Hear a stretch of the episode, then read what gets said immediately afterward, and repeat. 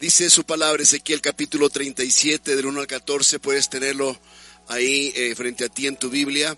La mano de Jehová vino sobre mí y me llevó en el espíritu de Jehová y me puso en medio de un valle que estaba lleno de huesos secos y me hizo pasar cerca de ellos por todo en derredor. Y he aquí que eran muchísimos sobre la faz del campo y por cierto, secos en gran manera. Y me dijo, Hijo de hombre, ¿vivirán estos huesos? Y dije, Señor Jehová, tú lo sabes. Me dijo entonces, profetiza sobre estos huesos y diles, huesos secos, oíd palabra de Jehová. Así ha dicho Jehová el Señor a estos huesos, he aquí yo hago entrar espíritu en vosotros y viviréis. Y pondré tendones sobre vosotros y haré subir sobre vosotros carne, y os cubriré de piel, y pondré en vosotros espíritu, y viviréis, y sabréis que yo soy Jehová. Profeticé pues, como me fue mandado, y hubo un ruido mientras yo profetizaba, y he aquí un temblor, y los huesos se juntaron cada hueso con su hueso. Y miré, y he aquí tendones sobre ellos, y la carne subió, y la piel cubrió por encima de ellos, pero no había en ellos espíritu. Y me dijo, profetiza al espíritu, profetiza, hijo de hombre, y di al espíritu, así ha dicho Jehová el Señor, espíritu, ven de los cuatro vientos y sopla sobre estos muertos y vivirán. Y profeticé como me, me había mandado, y entró espíritu en ellos y vivieron y estuvieron sobre sus pies un ejército grande en extremo. Me dijo luego, Hijo de hombre, todos estos huesos son la casa de Israel.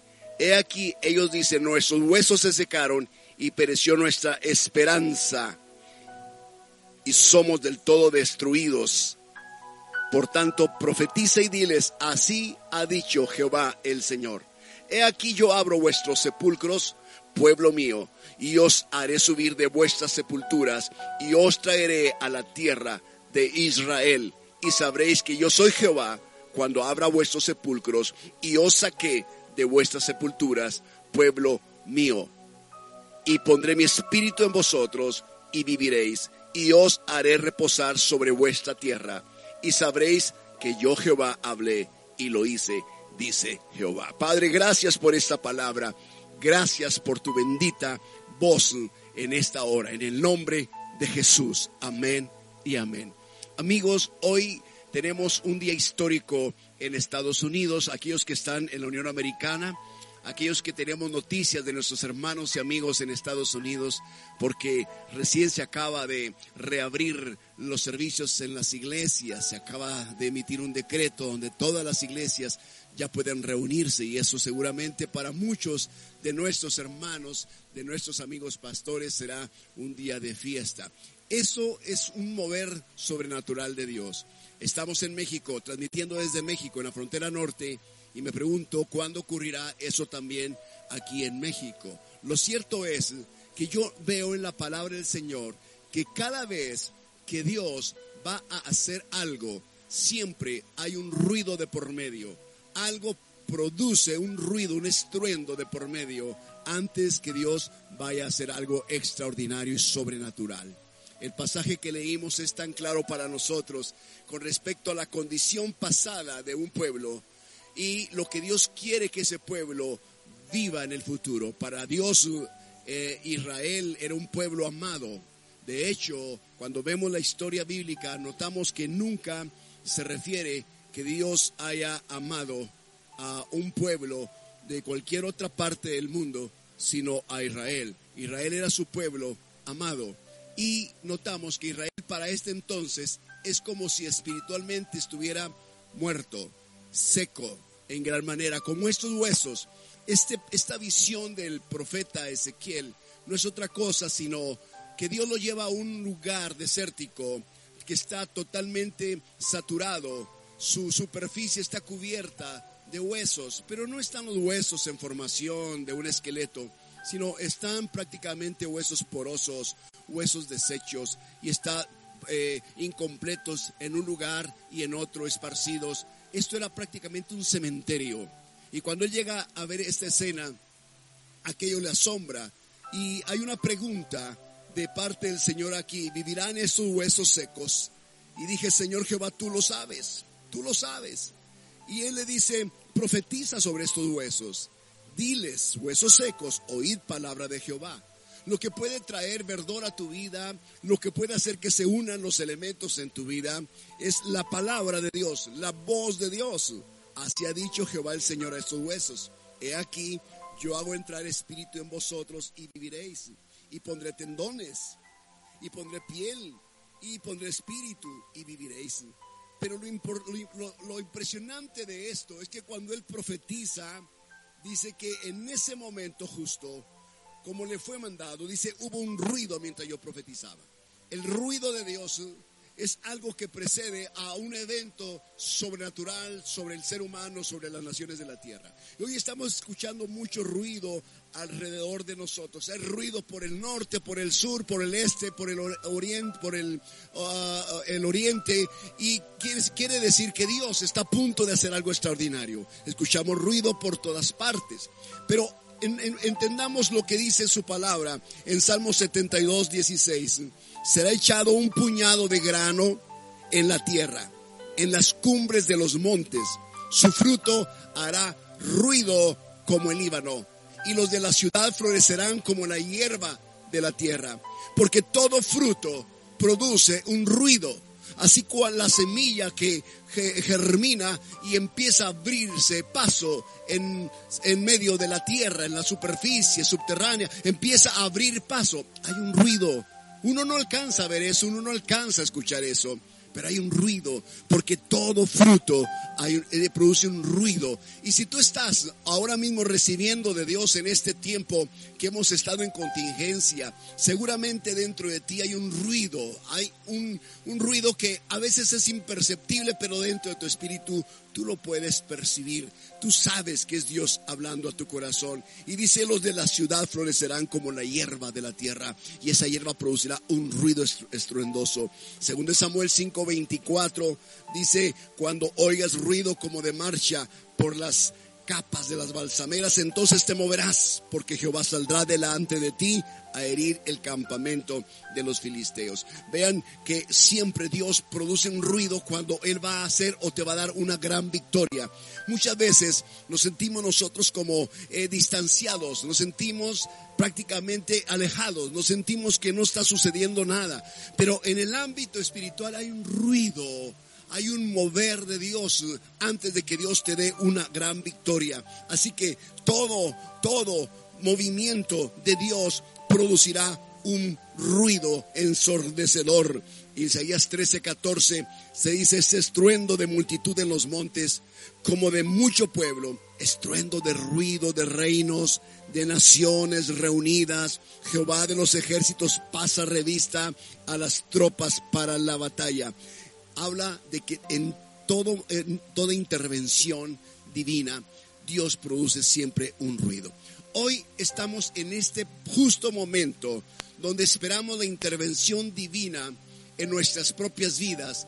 Dios va a intervenir de una forma muy asombrosa. Quedaremos asombrados de cómo Dios lo, lo hará. De hecho, podemos hoy percibir que Dios hizo un movimiento divino y como diciendo Dios, háganse a un lado y van a ver mi poder, sin tanto esfuerzo humano, sin tanta estrategia humana, sin tanto eh, pretensión humana, Dios está haciéndolo a su manera, a la manera de Él. Hay un ruido detrás de toda intervención divina de parte del Señor. El día del Pentecostés, cuando estaban los apóstoles reunidos en ese aposento alto, la escritura dice que cuando llegó el día de Pentecostés, en Hechos 2 del 1 al 4, estaban todos unánimes juntos. Y de repente vino del cielo un estruendo como de un viento recio que soplaba, el cual llenó toda la casa donde estaban sentados. Y se les aparecieron lenguas repartidas como de fuego, asentándose sobre cada uno de ellos. Y fueron todos llenos del Espíritu Santo y comenzaron a hablar en otras lenguas, según el Espíritu les daba que hablasen. habla de que hay un estruendo antes de que el Espíritu Santo llegara sobre ellos. Este es el ruido que produce el Señor cuando está a punto de realizar una obra en ti. A lo mejor ustedes que están todavía laborando han sentido un rumor, un ruido a su alrededor. A lo mejor hay cosas que te producen inseguridad y escuchas por aquí, escuchas por allá, pero te quiero decir algo, en todo ruido donde está un hijo de Dios, en todo ruido es la forma que Dios te dice que Él va a hacer algo extraordinario contigo. Así que espera del Señor el mover más grande en tu propia vida, en tu familia, en el área donde tú te encuentras. Es un mover de Dios, el Pentecostés, un estruendo de Dios. Después de este ruido viene otro ruido posterior, el ruido de la multitud afuera eh, pidiendo respuestas, exigiendo respuestas de qué es lo que está pasando en ese aposento alto. Y viene el apóstol Pedro a darles claramente la indicación de lo que está ocurriendo basado en la profecía de Joel. Esto no es otra cosa sino lo que fue profetizado.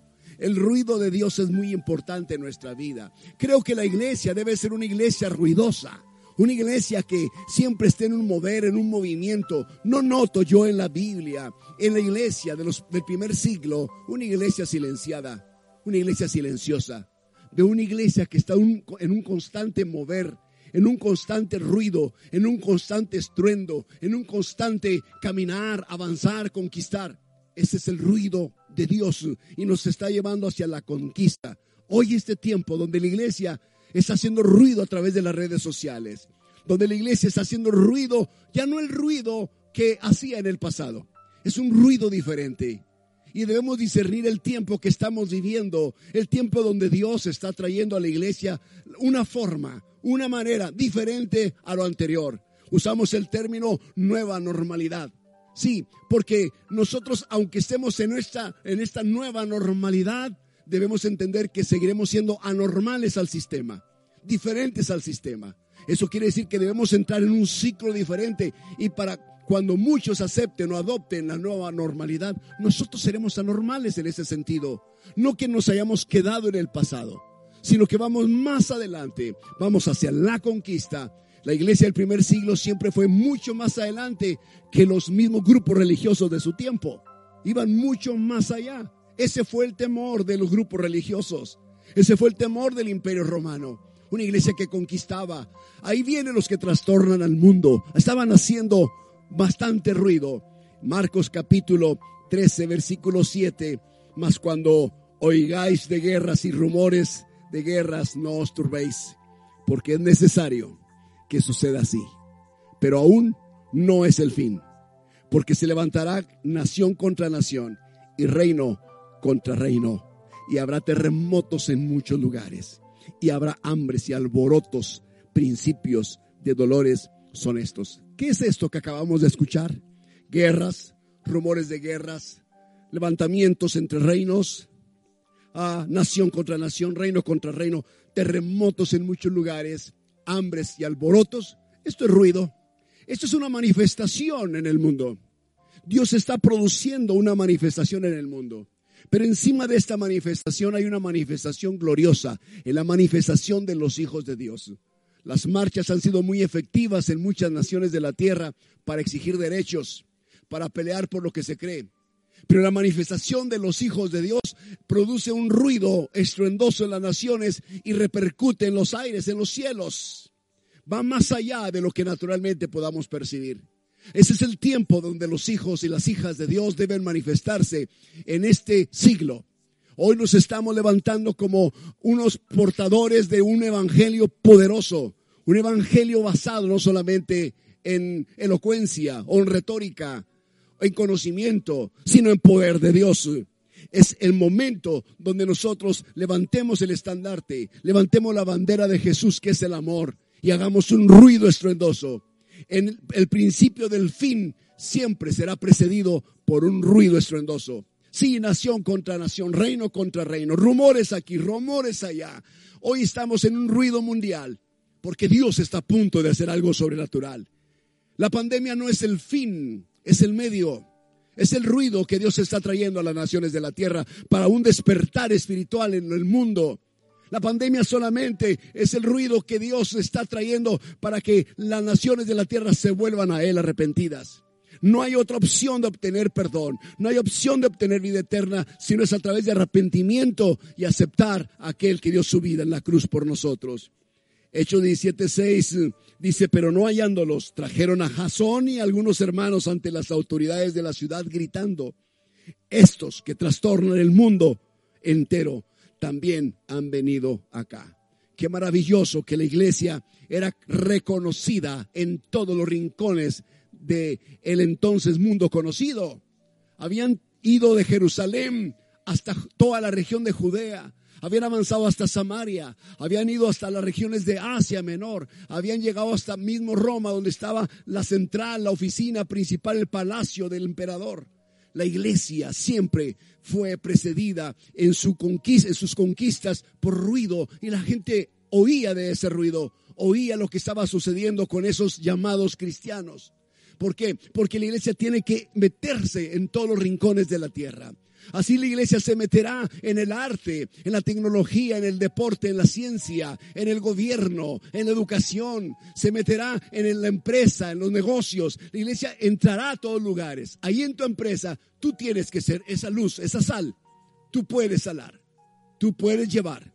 ¿Sabes qué me decía mi, padre cuando me enseñaba acerca de cómo llevar los animales a abrevar en el abrevadero. Cuando él me decía, esa vaca necesita tomar agua, y yo trataba de jalarla a tomar agua, decía, nunca vas a poder hacer que una vaca venga a tomar agua. ¿Y cómo le hago? Preguntaba yo. Dale sal. Y le ponía la piedra de sal encima, la mía la sal en animal. Y en pocos minutos la vaca estaba yendo solita al abrevadero. Tú y yo somos la sal de la tierra. Le producimos a la gente sed de Dios. Tú le produces sed de Dios. Tú eres la luz que ilumina a la gente y le da indicación a la gente. Tú eres como un faro que eh, tú en tu embarque, la gente en la embarcación, sin saber a dónde va, porque está oscuro, cuando ve ese faro encendido, sabe que ese es el punto, es el puerto seguro. Ahí hay que dirigirnos. Amigos, somos luz y sal de la tierra. Así que esta iglesia estaba trastocando, estaba trastornando el mundo entero hasta entonces conocido para ellos. Es muy importante que la iglesia vaya más allá de lo que ha logrado en estos años que hemos tenido en esta tierra. Creo que los próximos 10 años serán muy cruciales en el mundo para que veamos el despertar espiritual en el mundo entero, el más grande despertar. Me atrevo a decir 10 años, posiblemente se tome poco, poco menos, poco más. Pero en ese periodo, la iglesia va a despertar, el mundo va a despertar a una necesidad de Dios, porque lo que acabamos de escuchar es un ruido, pero el ruido no es único, el ruido precede a otro ruido y cada vez estaremos escuchando más ruidos en el mundo, no solamente en el asunto de la salud, no solamente en el asunto de los gobiernos y los conflictos del gobierno, en otras áreas se comienza o se ha comenzado en este ciclo del 2020 con una pandemia. Viene el asunto luego económico y luego viene el asunto social y después terminará con un asunto espiritual. Esa es la posición de aquella mujer que llegó delante de Jesús, porque ella tenía todo bien en su casa, tenía todas las posibilidades para vivir como una mujer de sociedad, pero de pronto algo vino a su cuerpo, una enfermedad, un flujo que no se detenía. Y cuando eso sucedió, empezó a gastar su dinero, sus ahorros, hasta que el punto fue perdiendo lo que, lo poquito que había tenido, sus posesiones. Eso trastocó fuertemente su economía. Después empezó a sentir el distanciamiento de la sociedad, el señalamiento de la sociedad, del vecindario, de la comunidad. Tenía un problema social muy fuerte. Empezó con una enfermedad, continuó con un asunto económico, luego con la sociedad. Y lo más importante es que esta mujer, cuando fue con Jesús, ahí se descubrió que tiene un problema de fondo y su problema era espiritual. Y muchas veces lo que nosotros en sociedad vivimos no es otra cosa sino el resultado de un distanciamiento espiritual. Hemos estado distanciados de Dios espiritualmente. Hoy ustedes experimentan lo que es distanciarse de sus seres queridos, de lo que es distanciarse de sus amistades, de tenerlos a un metro y medio y no poder abrazarlos, no poder saludarlos, no poder expresar nuestro afecto como antes lo hacíamos. ¿Se imaginan el distanciamiento que hemos tenido con Dios y no hemos podido acercarnos a Él por nuestro problema espiritual, por nuestra enfermedad espiritual? Ha habido en el mundo y no nos hemos dado cuenta una pandemia universal, espiritualmente hablando.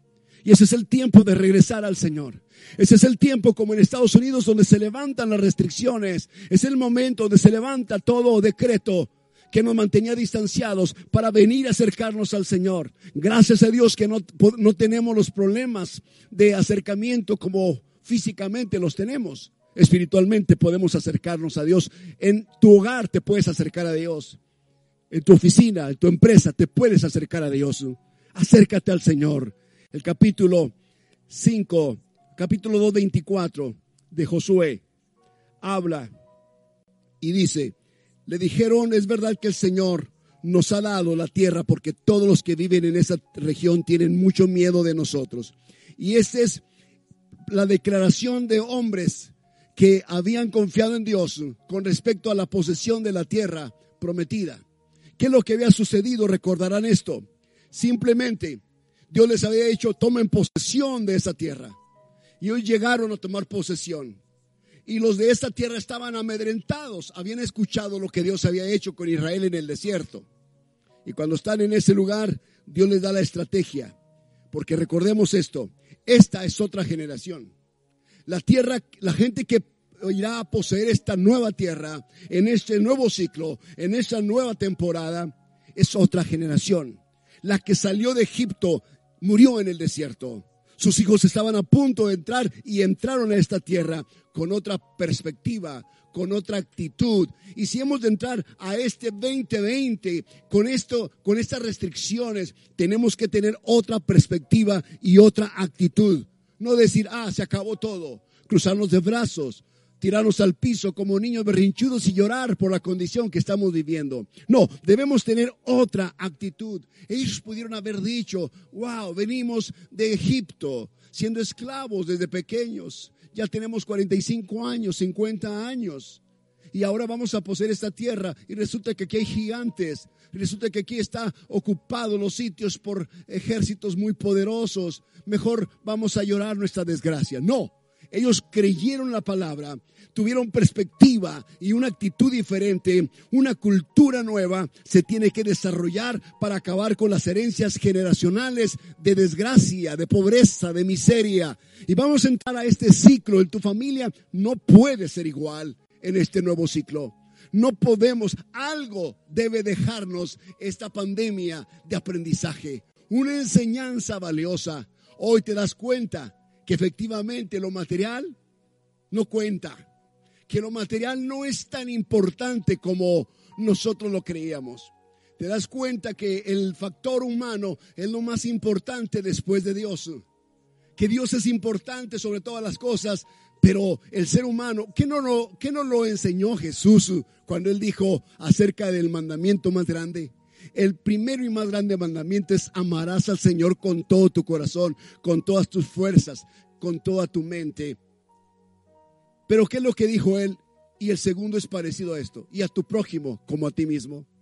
Olvidamos eso, olvidamos lo importante que es las personas que nos rodean, nuestra propia familia, nuestras amistades, el ser humano, sea el conocido o desconocido, porque estamos hechos a la imagen de Dios.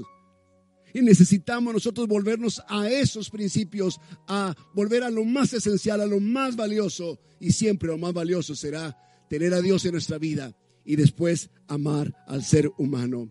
Me encanta que cuando Dios les dio las indicaciones a Josué para poseer la tierra prometida, les dijo que cuando ellos llegaran allí, ellos iban a tocar, iban, iban a tocar la bocina.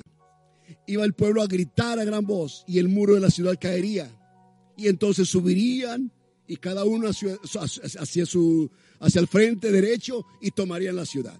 Y así lo hicieron. Pero dice el capítulo de Josué 6, versículos 16 y 20. Entonces el pueblo gritó y los sacerdotes tocaron las bocinas. Y aconteció que cuando el pueblo hubo oído el sonido de la bocina, gritó con gran vocerío y el muro se derrumbó. Noten lo importante que era el ruido los muros no se cayeron por el ruido y el griterío del pueblo de Dios. sino que espiritualmente, al gritar ellos, estaban obedeciendo una orden de Dios estratégica. Y entonces lo que ocurre es que en los ámbitos espirituales, el grito es un grito de victoria, es un grito, es una declaración de victoria, es una declaración de guerra, es una declaración de triunfo, es una declaración de no, no tenemos temor, no tenemos miedo, vamos a poseerlos. Y esto hizo que los muros se fueran a plomo y ellos entraron derecho y tomaron la ciudad. Mis queridos, ese es un tiempo donde la iglesia no puede estar callada.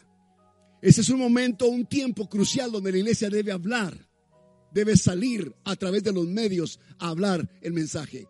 No puedes quedarte callado. No puedes estar entretenido lo que nos reste de cuarentena mirando tu Netflix o tus series o tus películas favoritas o tus programas favoritos. Ese es el tiempo de gritar. Es el tiempo de obedecer la estrategia de Dios. Ese es el tiempo de ir a la palabra. Es el tiempo de profundizar en el mensaje de Dios para, este, para esta nación, para esta ciudad, para este tiempo. No podemos quedarnos callados. Ya pronto estaremos de regreso. Pero si regresamos para seguir siendo los mismos, ¿qué sentido tiene entonces? ¿Qué sentido tendrá seguir siendo los mismos esclavos de un sistema que nos ha tenido esclavizados en el pasado? ¿Cuál es el sentido de regresar a la iglesia para seguir siendo los mismos con la misma mentalidad?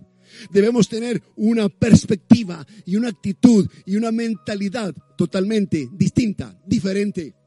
Dios demanda en este tiempo una iglesia victoriosa, una iglesia valerosa, que hable con denuedo, que no tenga miedo al porvenir, que estemos dispuestos inclusive a dar nuestra propia vida si fuese necesario. Así que hoy es el tiempo de que la iglesia haga ruido en todas las formas posibles. Me encanta mucho el pasaje de Juan 11:38 al 43. Jesús llega a Betania después de haber sido avisado que su amigo íntimo, Lázaro, en Betania, estaba enfermo. Y él dice, esta enfermedad no es para muerte. Sin embargo, cuatro días después, Lázaro es llamado Jesús y Lázaro ya está muerto. Ya tiene cuatro días sepultado en la cueva. Dice que Jesús profundamente conmovido, el versículo 38 de Juan 11, conmovido otra vez, vino al sepulcro. En una cueva y tiene una piedra puesta encima. Dijo Jesús, quitad la piedra. Marta, la hermana del que había muerto, le dijo, Señor, hiede ya. Porque ya, porque es de cuatro días. Jesús le dijo, no te he dicho que si crees, verás la gloria de Dios. Entonces quitaron la piedra de donde había sido puesto el muerto. Y Jesús, alzando los ojos a lo alto, dijo, Padre, gracias te doy por haberme oído. Hay un hombre muerto y él está dando gracias a Dios porque Dios lo oye. ¿Qué sentido tiene la oración? Sin embargo, dice, yo sabía que siempre me oyes, pero lo dije por causa de la multitud. No era un asunto que no supieras, Padre, en cuanto a lo que yo sé de ti, que tú me oyes cuando yo te pido, pero realmente lo que acabo de decir lo dije para que esta gente que está aquí sepa, sepa que tú me escuchas y para que crean que tú me has enviado. Y habiendo dicho esto, clamó a gran voz, Lázaro, ven fuera.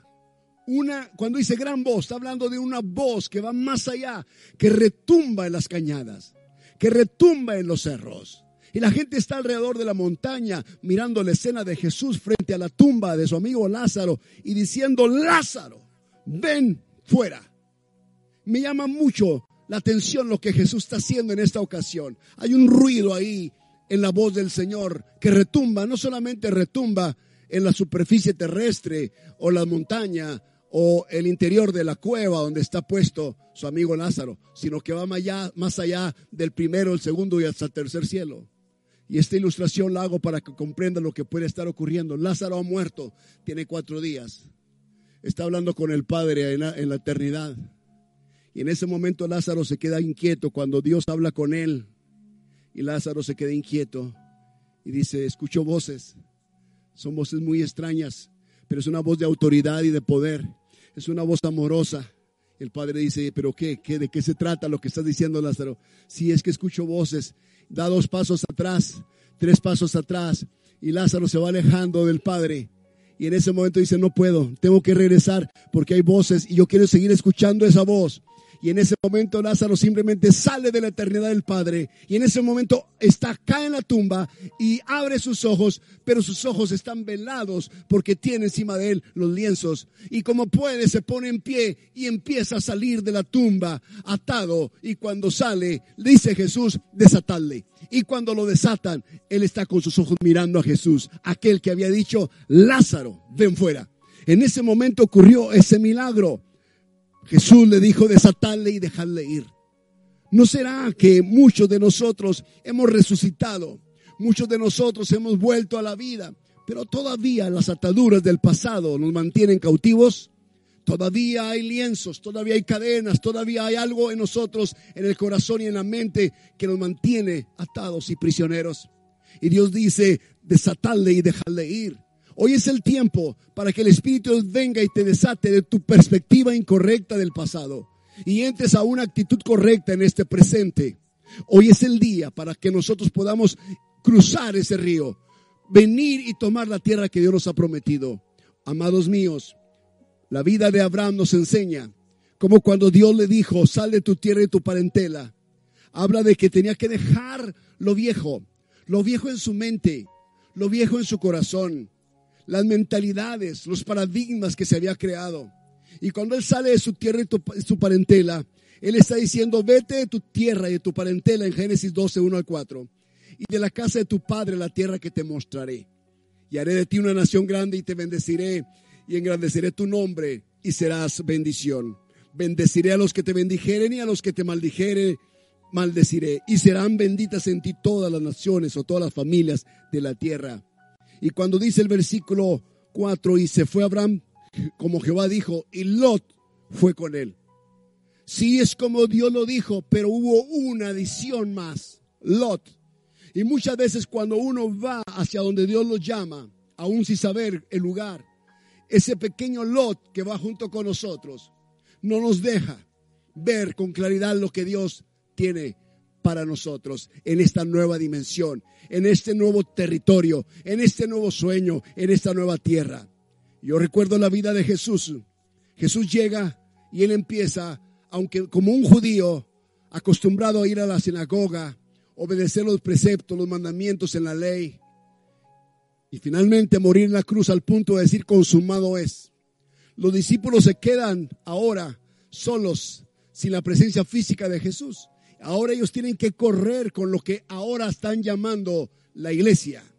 Y ellos son fundamento de esta iglesia, junto con los profetas y Cristo, la piedra angular de este edificio llamado iglesia.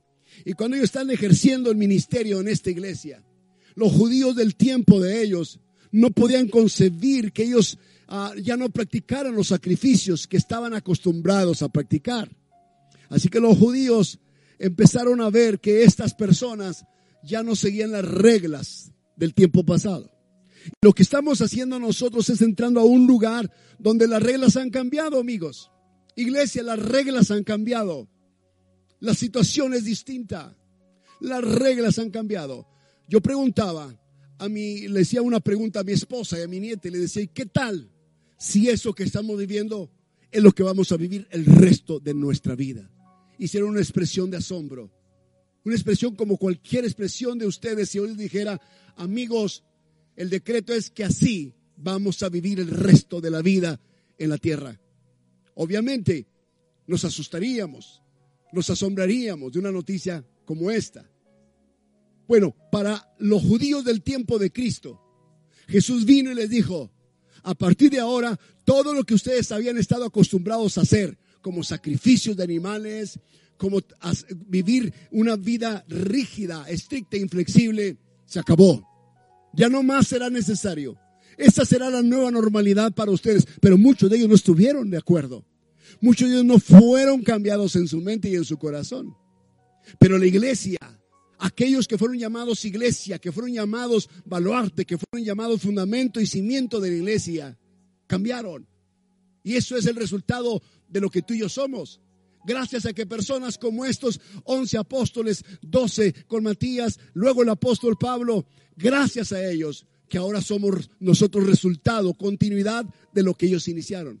Porque ellos no se acostumbraron a vivir en ese pasado de sacrificios, de reglas estrictas e inflexibles.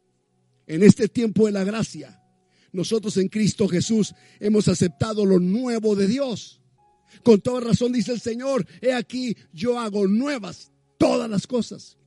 Y entre todas las cosas no solamente es tu vida, no solamente es tu corazón, no solamente es tu mente, hay cosas en los ámbitos naturales, en la sociedad que Dios está cambiando. Mis amigos, tenemos que aceptar que nuestra vida, aunque entraremos a una nueva normalidad, seguirá siendo una vida anormal. Anormal. Que alguien te diga que no eres un niño normal puede ser una ofensa si no lo entiendes. Pero el ser un niño no normal es algo que debe ser cumplido porque eres distinto, porque eres diferente al resto de la sociedad. Así que hoy te puedo decir que estamos viendo cosas gloriosas. Les confieso algo. Hemos visto más milagros suceder de sanidad de los enfermos en estos 60 días que tenemos. Habiendo orado por ellos, ya sea por teléfono o por mensajes de texto o por cualquier medio eh, de los medios que usamos para transmisión, que en los últimos 10 años de nuestra vida ministerial imponiendo manos sobre los enfermos. Quiere decir que no tenemos precisamente que imponer manos. Es la palabra de fe, la oración de fe que sana al enfermo a la distancia. Quiere decir que Dios está llevando a la iglesia a entender que no depende de nuestros formalismos, que no depende de nuestra manera de haber hecho las cosas en el pasado, porque es que así lo aprendimos, porque así me enseñaron, porque así lo vi y así lo quiero seguir haciendo toda la vida. Dios dice, no necesitas eso. Es como decirle a los judíos, se acabó el sistema de sacrificios. Ya se hizo una, un último sacrificio una vez y para siempre. Pero no, queremos seguir aferrados al pasado. Queremos, queremos seguir construyendo edificios al faraón. Queremos seguir levantando eh, becerros de oro del pasado, del oro y de las glorias pasadas. Ya no podemos seguir así. Este nuevo normal tendrá que llevarnos a, a nosotros a ser personas anormales en nuestro nuevo tiempo, totalmente distintas a como lo fuimos en el pasado. Mis queridos, lo más importante es que debemos aceptar lo que Dios tiene para nosotros en este ciclo. Tenemos que asumir que la iglesia no va a seguir siendo la misma de siempre. Me pregunto si Lázaro sería el mismo después de haber estado cuatro días en la tumba. Sería el mismo después, de salir con olores fétidos y putrefactos de aquella cueva. ¿Sería el mismo? ¿Lázaro seguiría pensando igual? ¿No acaso miraría la oportunidad después de ese ruido cuando la piedra fue movida, después de ese ruido cuando Él desde la eternidad vino a la tierra de regreso? ¿No pensaría, sabes qué? No puedo seguir tratando a mis hermanas igual. No puedo tratar a Jesús igual. No puedo tratar a mi comunidad igual. No puedo tener el mismo nivel de intimidad con Dios como lo he tenido toda mi vida de creyente. ¿Acaso, acaso Lázaro seguiría siendo el mismo? ¿Cuál es el sentido de resucitarte para que siga siendo el mismo? Entonces Dios quiere que si te está dando la resurrección y está trayendo un ruido y está moviendo los huesos secos de todos los lugares, huesos porosos, y los está juntando hueso con hueso, y ha formado esqueletos en el desierto, en el cementerio. Y después pone sobre ellos tendones y pone sobre ellos carne y pone sobre ellos piel. Pero ahí está. ¿Qué sentido tiene haber hecho todo esto? ¿Y qué sentido tiene haber soplado sobre ellos y poner su espíritu? ¿Para seguir siendo los mismos medrosos? ¿Para seguir siendo los mismos temerosos? ¿Para seguir siendo los mismos indiferentes a la presencia y la gloria de Dios? ¿Para vivir un cristianismo a la mitad, como siempre lo hemos vivido? Si Dios te está sacando de esta, de esta condición o de esta situación o de esta contingencia en victoria y te ha mantenido en salud, o si Dios te sanó de algo y te dio vida y te dio la oportunidad de seguir viviendo, ¿será para que sigas siendo el mismo? ¿No será acaso que Dios está diciendo, te doy la oportunidad, Lázaro? Abraham, te doy la oportunidad de ver más allá de lo que estabas acostumbrado a ver con tus parientes, lo que era normal para ti. Ahora vas a ser anormal y cuando te pregunte tu padre, ¿y a dónde vas, hijo? Tú le vas a decir, no sé, papá. Porque lo normal es salir y saber a dónde vamos. Pero cuando viene el Señor a decirte, sal de la casa de tu parentela a la tierra que te mostraré, habla de una obediencia. Seremos anormales. Por supuesto que seguiremos siendo anormales en este mundo. Siempre que estemos aquí, la iglesia será normal. Nunca será igual al resto de los seres humanos. Y esto no habla de que tengamos un orgullo basado en nosotros mismos o nuestra propia justicia. Es la justicia de Cristo. Es la justicia y la gracia del Señor. Amados, termino con esto. A veces el ruido de Dios se refleja como un viento. A veces se refleja como un terremoto. A veces se refleja como un fuego. Pero a veces el ruido de Dios es un silbo apacible en tu corazón. A veces el ruido de Dios que va a producir algo en tu vida, en la vida de tu iglesia, en la vida de nuestra ciudad, de nuestra comunidad, es un silbo Y este silbido apacible lo podemos estar escuchando. Algo Dios está haciendo. El cielo hoy está temblando. La tierra se está estremeciendo. Las constelaciones están estremeciéndose. Algo está a punto de ocurrir. Y mientras eso sucede, yo quiero estar listo con la actitud correcta. El lugar llamado iglesia, donde tú asistes, donde tú eres parte, ese lugar es el territorio que Dios te dio. Es el lugar donde Dios te sembró. Para que Dios produzca ese ruido y tú seas parte del ejército que se levanta para conquistar en este último tiempo. Yo quiero invitarte, amigo, quiero invitarte, amiga, quiero invitar a la iglesia y a todo aquel que nos escucha en este momento o después en una reproducción de la transmisión, para que tu corazón sea abierto a lo nuevo de Dios. Vamos a ser anormales en la nueva normalidad, porque nuestra perspectiva va a cambiar y nuestra actitud va a cambiar y nuestra mente va a cambiar. Lo nuevo de Dios viene a tu vida, lo nuevo de Dios viene a su iglesia. Es un ciclo maravilloso, es un ciclo espectacular. Vamos a disfrutarlo al máximo. Quiero invitarte a orar ahora mismo. Quiero pedir al Padre por tu vida. Quiero pedir que bendiga tu vida. Quiero pedir que hable a tu corazón para que tú tengas una perspectiva distinta. No seguir siendo los mismos de siempre. Cambiar en nuestra mente y el corazón. Cambiar nuestra forma de ver las cosas. Tener una visión clara en lo que resta de este año, en lo que resta de nuestra vida. Quiero orar. Padre, te doy tantas gracias. Y hoy te quiero pedir, Padre, que esta palabra, cual semilla, llegue al corazón de la buena tierra de tus hijos. Oro en el nombre de Cristo Jesús.